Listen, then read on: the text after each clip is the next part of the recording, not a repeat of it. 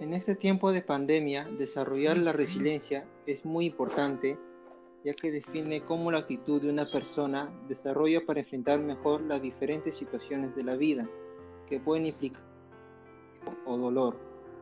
Mientras en algunos resiliencia es parte de la personalidad y de la identidad del individuo, por el modo en que fue criado o por las experiencias de vida que le tocó enfrentar.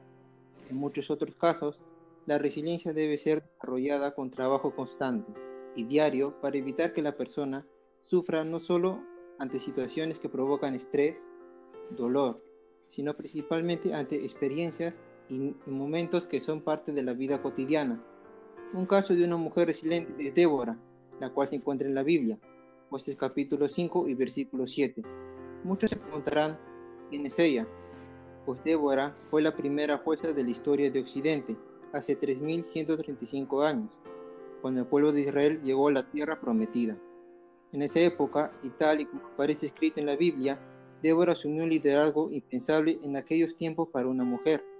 Eran tiempos en los que los hombres tenían todas las responsabilidades sociales y religiosas, pero Débora supo... Más tarde sería llamada la Madre de Israel. Era una mujer hábil y muy inteligente.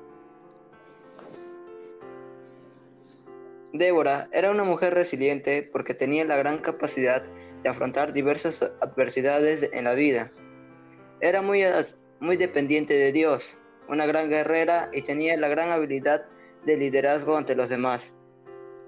Se adoptaba levemente a los resultados positivos, es decir, los problemas que se le venían, buscaba algo positivo en ello y buscaba una solución. Y nunca se, nunca se enfocaba en lo negativo.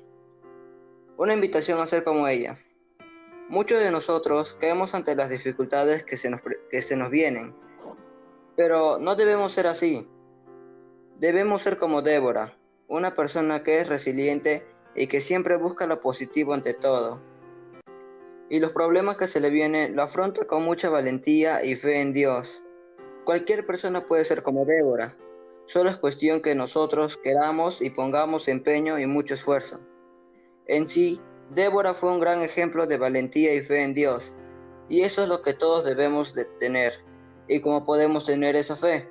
Bueno, nosotros podemos tener más fe al acercarnos más en Dios, que se hace mediante la oración.